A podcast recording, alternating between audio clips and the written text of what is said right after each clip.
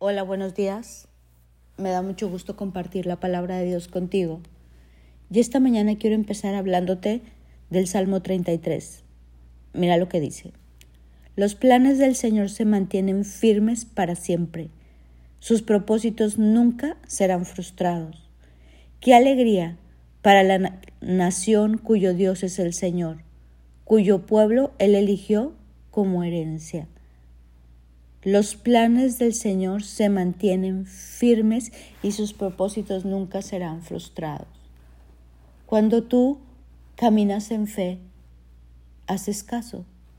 Y cuando tú haces caso, hay bendición. Porque los planes de Dios nunca serán frustrados. Lo importante para ti y para mí es saber cuáles son los planes de Dios para nosotros. Eso es nuestra batalla, eso es nuestra lucha. ¿Qué plan es el que Dios tiene para mi vida?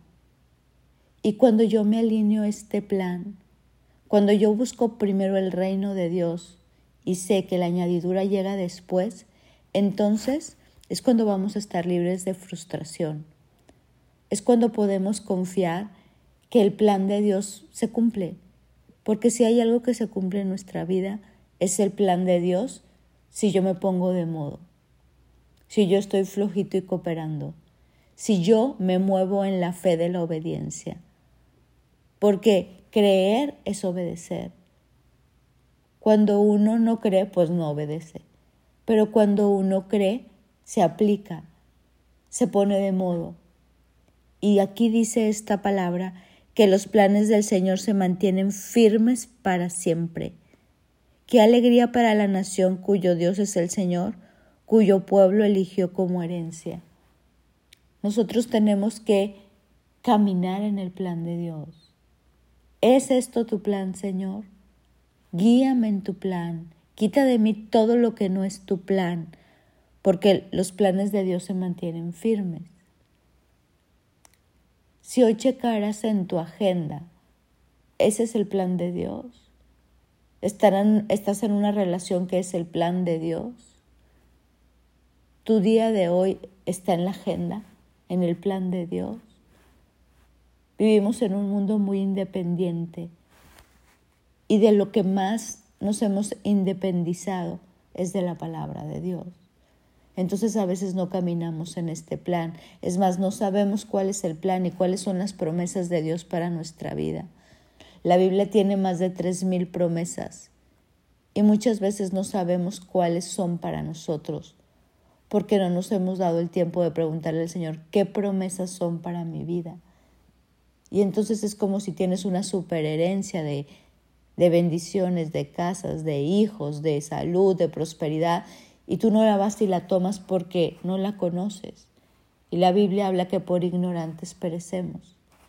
Y cuando sí las conoces, Necesitamos caminar por fe. Necesitamos obedecer como Abraham, como Jesús, como Moisés, como Pedro, como Juan, como María, como Esther. Cuando tú las conoces, entonces te amoldas al molde, para que esas cosas pasen. Caminas en fe para que la promesa que te dio Dios se lleve a cabo libres de frustración vamos a vivir si nosotros nos aplicamos a los planes de Dios. Libres de todo aquello derrota o bancarrota si tú haces de Jesús como esa roca.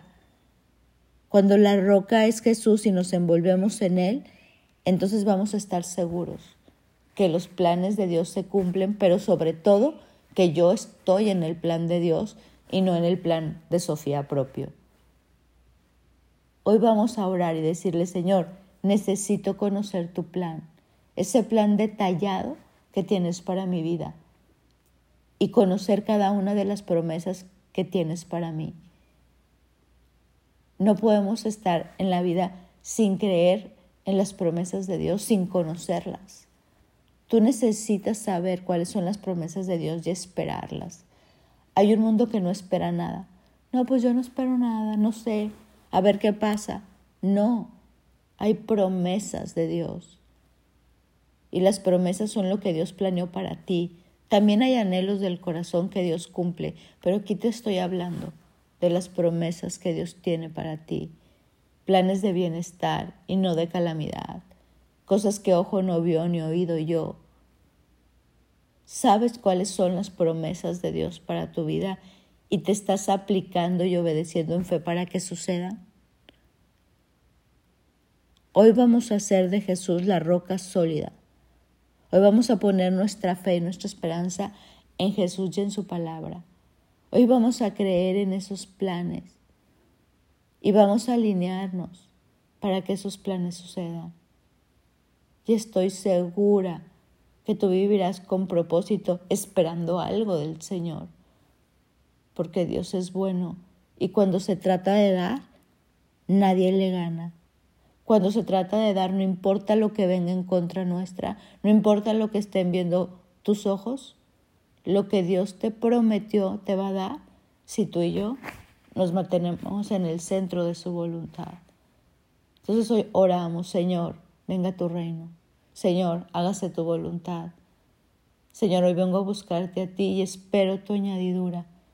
Señor, hoy revélame tus promesas y ayúdame a estar en el camino correcto, en el momento correcto, haciendo lo que tú esperas de mí para recibirla. Te lo pedimos, Padre, y te damos gracias. En el nombre de Jesús. Amén y amén. Mi nombre es Sofi Loreto y te deseo un bendecido día.